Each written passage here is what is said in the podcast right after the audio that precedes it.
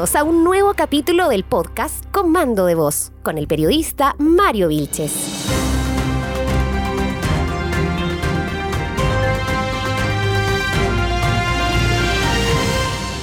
Hola, ¿cómo están? Bienvenidos a Comando de Voz de día jueves, el último programa de esta semana, porque, como todos ustedes ya saben, estamos ante un fin de semana santo. Así es que para todas las personas que nos escuchan y que son creyentes, los invitamos también a ser partícipes de las reflexiones de Semana Santa. Oye, vamos a conversar hoy día con un representante de DDA Chile, que es esta ONG Defensa de las Armas Chile. Hace unos 10, 15 días más o menos estuvimos en este mismo programa conversando con Esteban García, quien, colega mío, periodista y miembro de esta organización, nos explicó varios términos y derribamos varios mitos que tenían que ver con el uso de armas de fuego por parte de civiles en este país, que lo estábamos disociando al fenómeno de la delincuencia, que son dos cosas que no tienen nada que ver y que los políticos y el gobierno nos quieren hacer creer como que están relacionados. Bueno, para seguir en ese tema, en una cultura campesina, rural como la nuestra, donde pensamos que es un derecho fundamental poder tener armas, tanto para la defensa como para el deporte, vamos a conversar con otro miembro de Defensa de las Armas Chile y lo voy a presentar en el siguiente bloque. Estás escuchando Comando de Voz con Mario Vilches. Muy bien, y en el último programa de esta semana, que ha sido una semana bastante corta, nos encontramos con Mauricio Muñoz, que es parte de la organización DDA Chile, a quien le vamos a pedir a él que nos explique de qué se trata, porque ya habíamos estado conversando antes con otros miembros de su equipo, pero ahora nos toca conversar con alguien de la región de O'Higgins, porque Mauricio es rancagüino, si no me equivoco, ¿no? ¿Qué tal, Mauricio? Hola Mario, ¿cómo estás? Buenos días. Sí, efectivamente, aquí estamos en la sexta región apoyando el tema de las armas. Y claro, como preguntaba, eh, hoy día de Chile es una organización que se creó eh, a partir de, todo este tema de las leyes de modificación de armas del 2021 y nuestra misión hoy día es defender y promover los derechos de las personas a tener armas de forma responsable ya esto sea el motivo que quiera la persona, defensa, deporte, casa, colección, hay, muchos coleccionistas en, Chile. Y, nosotros nos estamos, nos estamos organizando como, como un grupo, eh, bueno, son la mayoría prácticamente puros civiles, y como un grupo principalmente enfocado a lo que es entregar información, capacitación a la gente y también apoyar a instituciones que, que promuevan que promuevan nuestro uso de armas legalmente. Sí, oye, eso es súper importante lo que me estás diciendo porque a raíz de la falta de información se ha creado mucho mito respecto al mundo de las armas. Las armas no son malas per se. Eso es lo primero que toda persona debería entender, sino que quienes provocan los accidentes que tienen que ver con armas o mal utilización son las personas.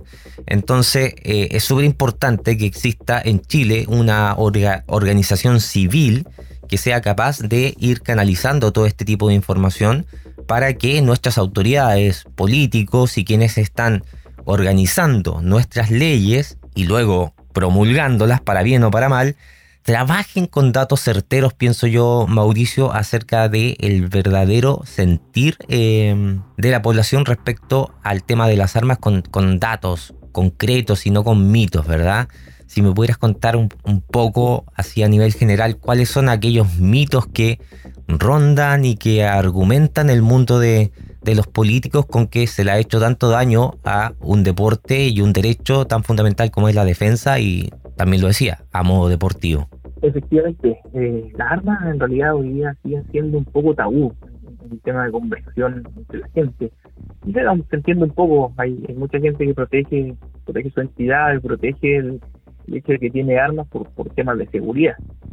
Pero pero más allá de eso, efectivamente hay afirmaciones que son completamente falsas. O sea, podemos decir que hoy día, hoy día toda la, la, clase política se ha centrado en que todos los países con ley de control de armas eh, más permisivas tienen más homicidios. Y eso es falso. ¿ya?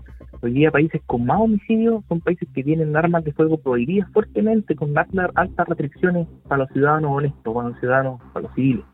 ¿ya? Entonces, eh, ahí parte, por ejemplo, uno, uno de los primeros temas. También hablan mucho, por ejemplo, de, Estados Unidos. Hablan que Estados Unidos, la cantidad de matanzas. Sin ir más lejos, hace poquito hubo un, tiroteo en, en, una estación de metro de Nueva York, en Brooklyn. Y, y claro, hablan pestes de Estados Unidos así, porque Estados Unidos, por ejemplo, marca que tiene 120,5, un poquito más, armas por cada 100 habitantes. O sea, tiene más armas que habitantes en sí pero nadie dice que, por ejemplo, todos estos tiroteos que se dan han sido eh, prácticamente en un 100% en lugares donde hay mayor control de armas. O sea, Nueva York, California, Washington, ¿Ya? son tres de los estados que, que tienen mayor control de armas. Los estados que hoy día tienen menor control de armas son los estados más seguros. De hecho, eh, sin ir más lejos, ya van 25 estados que están con el porte constitucional. Eso quiere decir que en Estados Unidos eh, por el hecho de que ya te autoricen a comprar un arma, porque tampoco es cosa de ir a, Walmart como hablan todos y comprar un arma así nomás. ¿ya? Igual tienes que tener una autorización para poder comprar tu primera arma y después en adelante puedes seguir comprando. Pero pero si tú cometes un delito o, tienes alguna condena, eh, también te quitan los permisos de, tener armas. Y en estos 25 estados que, que van hasta ahora, el porte constitucional consiste en que la persona que se compra un arma, sin necesidad de tener un permiso para, para, para portarla en la vía pública, la, lo puede hacer. Ya, un porte oculto que se llama, que es el que el arma, el arma no está a la vista. Pero hay, hay estados, por ejemplo, como Texas, no en todos lados tampoco, pero hay lugares donde se permite, por ejemplo, el open carry, que es el porte abierto, o sea, ir por la calle como con una arma a la vista. Y, la verdad que se han notado las bajas de criminalidad considerablemente en, esos estados y por algo lo están haciendo. Eh, Texas es como, es como el, el estado emblema de Estados Unidos respecto al, al uso responsable de las armas por parte de los civiles, ¿ah? Sí, claro. de hecho, de hecho, por ejemplo, hay muchos estados también que, si bien es cierto, no tienen el porte constitucional, ya eh, sí puedes portar armas, pero previo a cumplir ciertos requisitos, en la cual tienes que cumplir con una inscripción, tienes que cumplir con un curso, tienes que tienes que estar certificado y pasar ese curso y luego te dan tu permiso de, de, portación.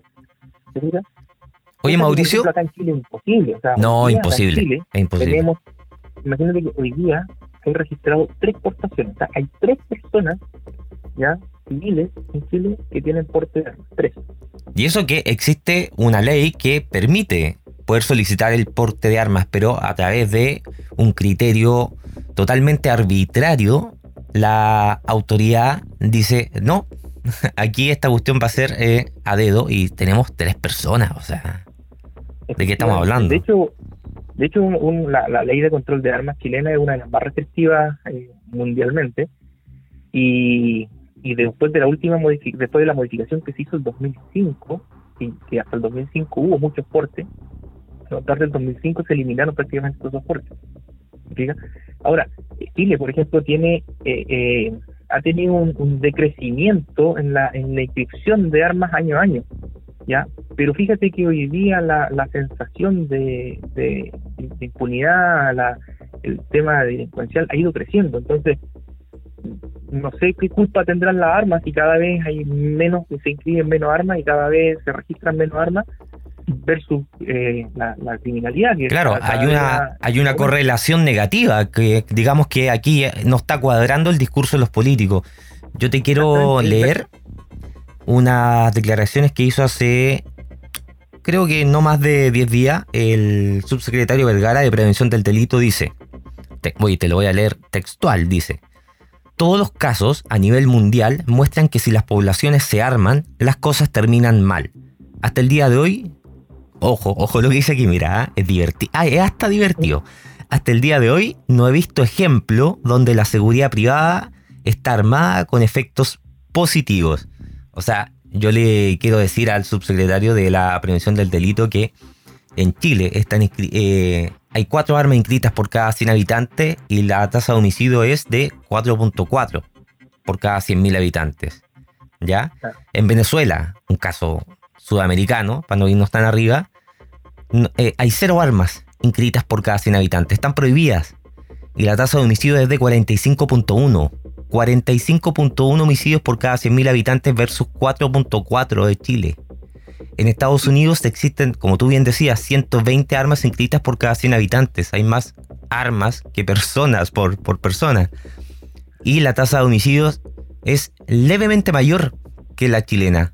4,9 homicidios por cada 100.000 habitantes versus 4,4 que tiene Chile.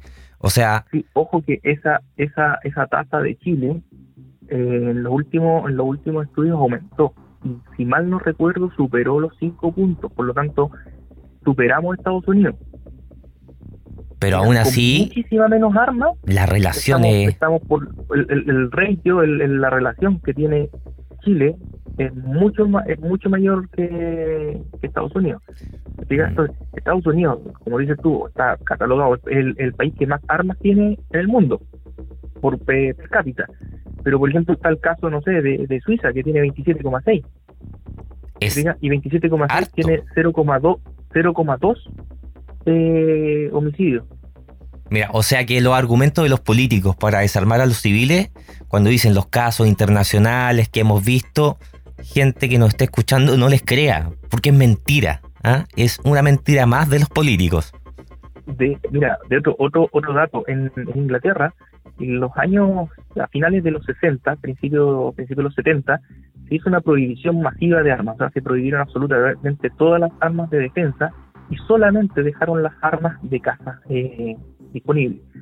A contar del año 70, la tasa de homicidio, la tasa de criminalidad en Inglaterra se empezó a disparar. O sea, estamos hablando que cuando se hizo, antes de prohibirse la armas, tenían un ratio poquito poquito más arriba de, de seis de seis eh, homicidios por cada mil por cada un millón de, habitantes por cada millón y los años 70 ya superaron el, el 8 o sea el año 2000 ya iban en 16 y están con una curva ascendente ¿me fija?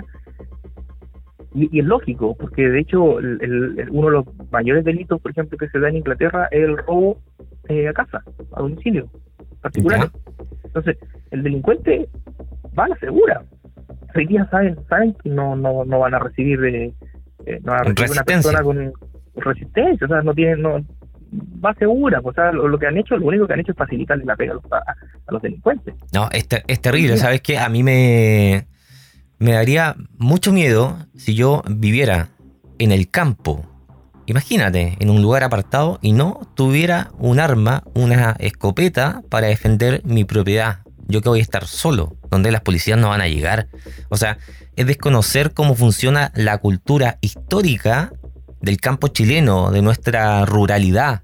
Nosotros que vivimos en una región que tiene una tradición, una tradición campesina que pesa en la historia de nuestro país, el tema de las armas acá ya ni siquiera es una cuestión eh, legal, eh, es una cuestión cultural también. O sea, imagínate a toda la gente del mundo rural de esta región, ni solo, no solo de esta región, sino de este país, le quitáramos las armas. ¿En qué condiciones las dejamos?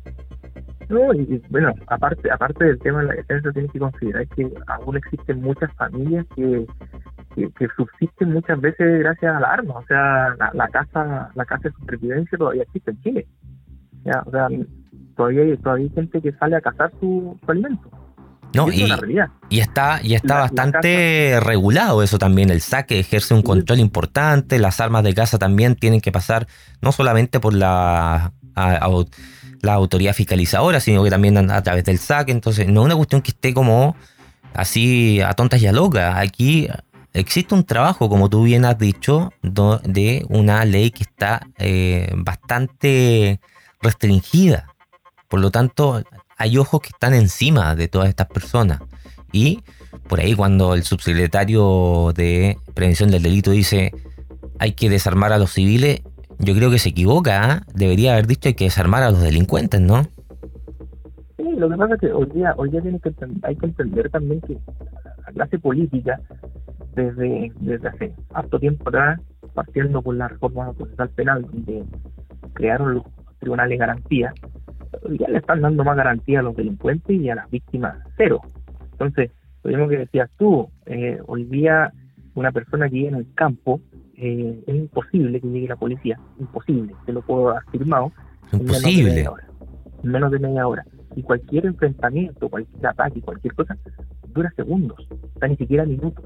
Entonces, a mí, a mí me pueden asaltar o a cualquier persona la puede asaltar en la esquina de una comisaría, te aseguro que los carabineros no llegan. van a llegar. O sea, imagínate la gente que vive por acá en el campo, en las cortaderas, en la isla de Yaquil, en la Patahuilla, eh, le entran a, a robar o a hacer un portonazo, un secuestro express, un robo con mano armada una casa, eh, cero posibilidad de que lleguen las fuerzas policiales. O sea, eso es una realidad en, en un país que tiene un 80% de territorio rural.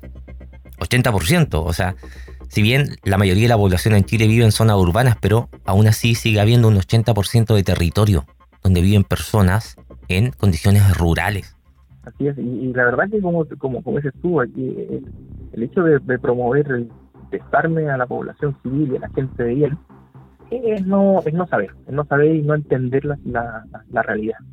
Ya, y, no, no entender la realidad y, también eh, ponte el caso que hoy día, o que hoy día inscribir un arma es muy difícil, o sea, tienes que pasar un montón de requisitos, con eh, la nueva ley de hecho te va a exigir eh, pasar un curso, eh, te va a exigir eh, demostrar tus ingresos, que también lo encuentro una, una, barbaridad, porque hoy día mucha gente de campo que necesita tener un arma no tiene cómo demostrar sus ingresos, o sea, trabaja, trabaja la tierra, vende sus productos, y, ya hay una forma de, limitarle a esa gente, limitarle la, defensa, o sea, hasta ahí nomás están, están llegando.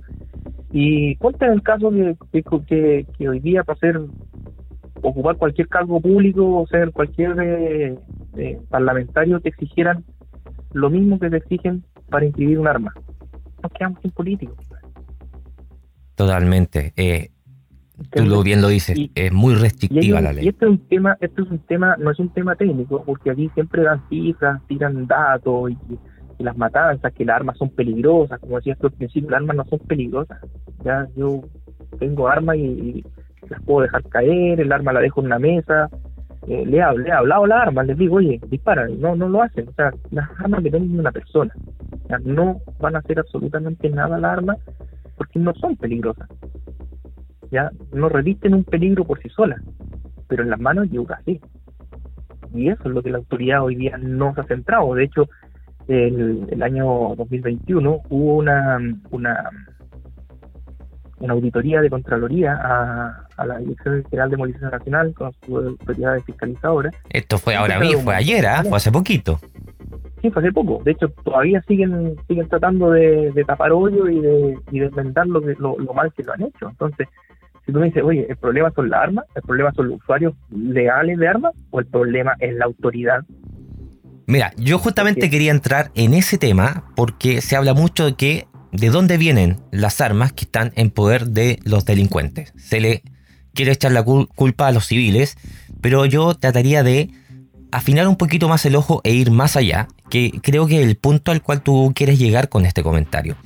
Porque, mira, los delincuentes muchas veces exhiben poder de fuego a través de las redes sociales con armas que ni siquiera están permitidas para la inscripción por civiles. Estoy hablando de eh, ametralladoras. Para la gente que no, que entiende, son armas automáticas que, que tienen alto poder de fuego en muy corto tiempo y eso está prohibido. Un civil no lo puede adquirir. La única persona que en Chile podría adquirir un arma así es el Estado a través de su fuerza armada. Por lo tanto, la pregunta es, ¿de dónde vienen esas armas? Es imposible que vengan de manos de civiles, o vienen por contrabando, o vienen porque han sido sustraídas de recintos militares. Convengamos también que existen armas semiautomáticas, revólveres, que sí los civiles pueden adquirir y que también hay en manos de criminales, de delincuentes. ¿De dónde vienen? Yo diría que principalmente vienen de situaciones como las que supimos, porque tuvimos la suerte de saber hace un par de semanas de un robo de ochenta y tantas armas a un recinto del ejército. Yo diría que por ahí va la cosa. Y, me atrevo, mira, espérate, y me atrevo a señalar una hipótesis. Esto ya es, algunos podrán decir mala leche, pero no, mira, esto no, no tengo cómo comprobarlo, pero me da la impresión que durante mucho tiempo todas las armas que la autoridad fiscalizadora requisó a través de esto de entrega tu arma y muchas de aquellas que tenían que ser destruidas, fundidas, qué sé yo, no fueron destruidas ni fundidas y fueron a dar alguna parte que desconocemos. Eso ya es una hipótesis, no tengo cómo confirmarlo, pero la realidad es que sí, han habido robos a recintos del ejército de armas. Si me pudieras hacer un comentario acerca de eso, porque sé que creo que lo que me querías decir iba por ahí. Bueno, mira, efectivamente, hoy día, hoy día las armas, las armas legales y todas las armas que se comercializan en Chile tienen una trazabilidad completa desde el desde antes de que el arma ingrese a Chile, ya hay una trazabilidad de lo que viene porque la persona que importa un arma tiene que pedir una tiene que hacer una solicitud y, para pedir un permiso de importación. Entonces, con ese permiso de importación recién puede traer la arma, trae la arma, llegan a Chile y las armas pasan completitas, sin, sin hacerle absolutamente nada, pasan directamente a instalaciones del ejército, que es el que es de hecho donde se robaron estas armas que venían venían de un de, importación, venían a un comerciante de, armas, la, la mayoría, ¿Ya? y, armas de que son armas carísimas también. No, no, es un arma que uno encuentra normalmente tampoco en la, en la calle.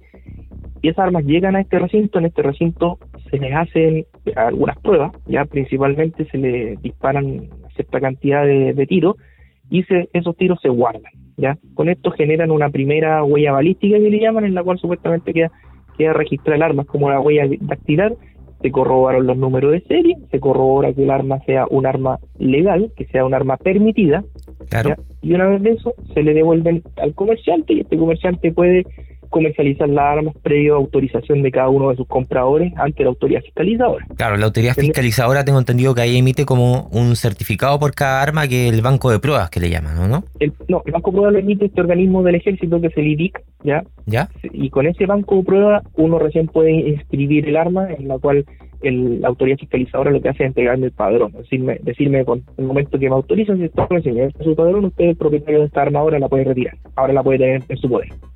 Ya, y, Cuando, y cuando todavía no salían de esas instalaciones del ejército es cuando son robadas, ¿verdad? Exactamente, exactamente. Entonces, eh, ahí se robaron una cantidad de armas, de 80 y algo, no, recuerdo la, cifra exacta, de las cuales la mayoría eran de este, de este comerciante que, que, que perdió su inversión, pero estamos hablando de poca plata, ¿ya? Ahora, tiene que responder el ejército por eso, pero pero fueron directamente a, al centro de la delincuencia, o sea, no, no, no son armas que se van a ir a exhibir, que van que va que van a estar un tiempo eh, guardadas, no, o sea, estas armas automáticamente se van se van a manos de la delincuencia. Y eso fue lo que dejó en claro también el reportaje que anoche emitió Canal 13 acerca de este mismo tema, que estamos conversando por algo ahora, ¿verdad?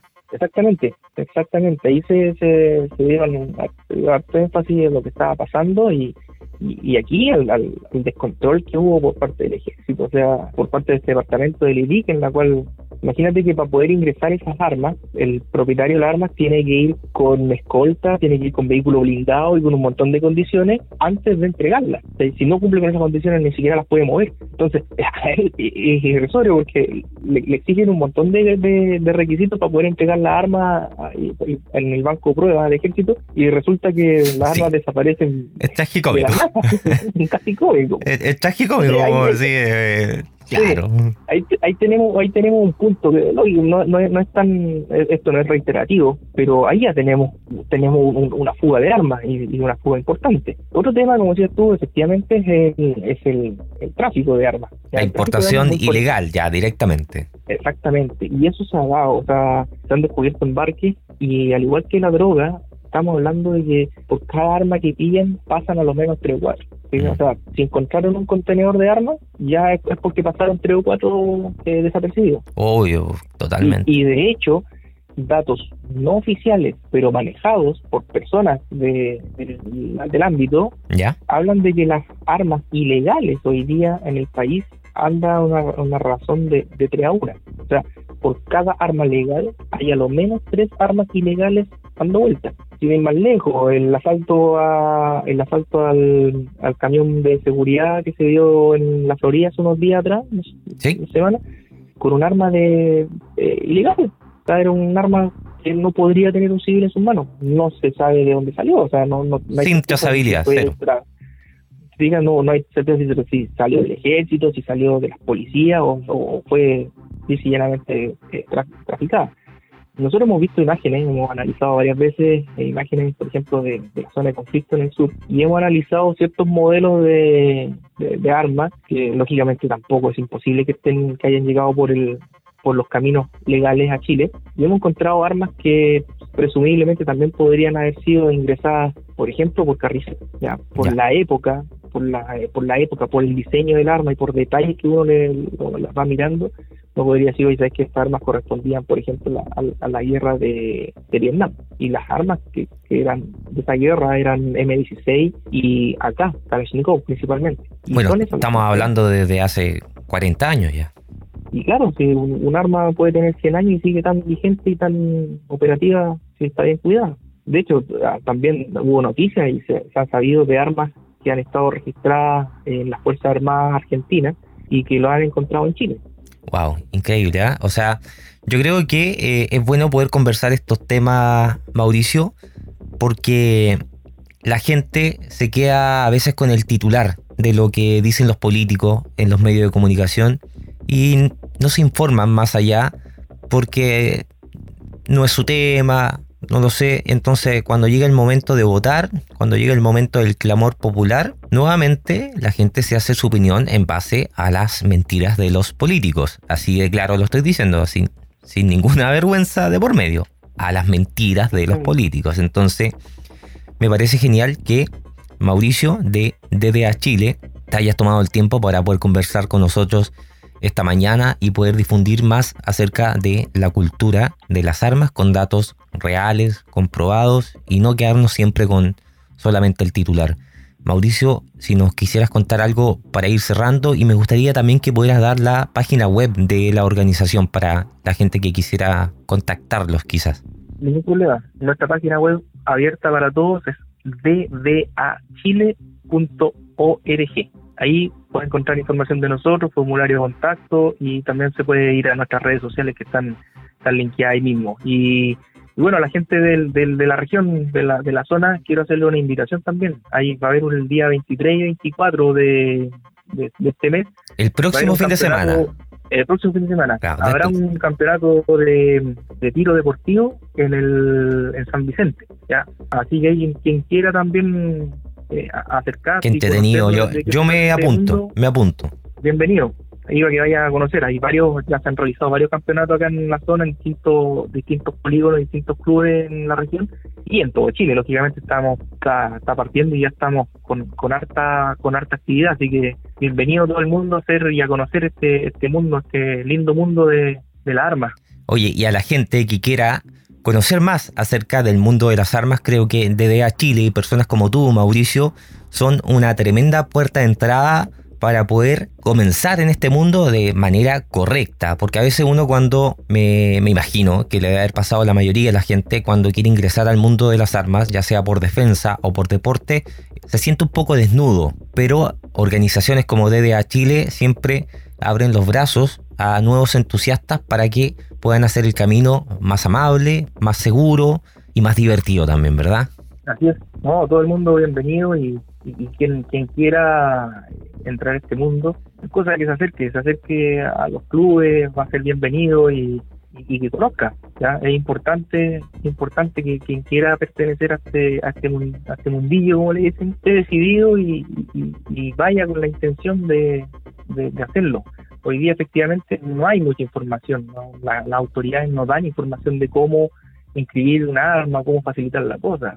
es complejo, es complicado, son hartos pasos, buscan muchos motivos para evitar que la gente tenga la facilidad de inscribir armas, pero cumpliendo con todos los requisitos, pues, no, hay, se puede. No hay, problema. y, Con, paciencia. ¿ah? A mí me tomó meses, a mí me tomó muchos meses. Y eso que yo partí primero asociándome a un club donde en un club me facilitaban las armas, donde aprendí, donde hice un curso y después de todo eso recién me aventuré a hacer mi primera compra de un arma deportiva y me tuve que armar de bastante paciencia. Así que la invitación está hecha, Mauricio. Muchas gracias por haber conversado con nosotros y esperamos poder seguir conversando contigo, con alguien más de la organización. Y espero poder verte el próximo fin de semana, pasado fin de semana santo, por allá en San Vicente. Yo, Mario, excelente. Ahí nos vamos a estar viendo entonces. Que esté muy bien, chao. Encuentra nuestro podcast en comandodevoz.cl.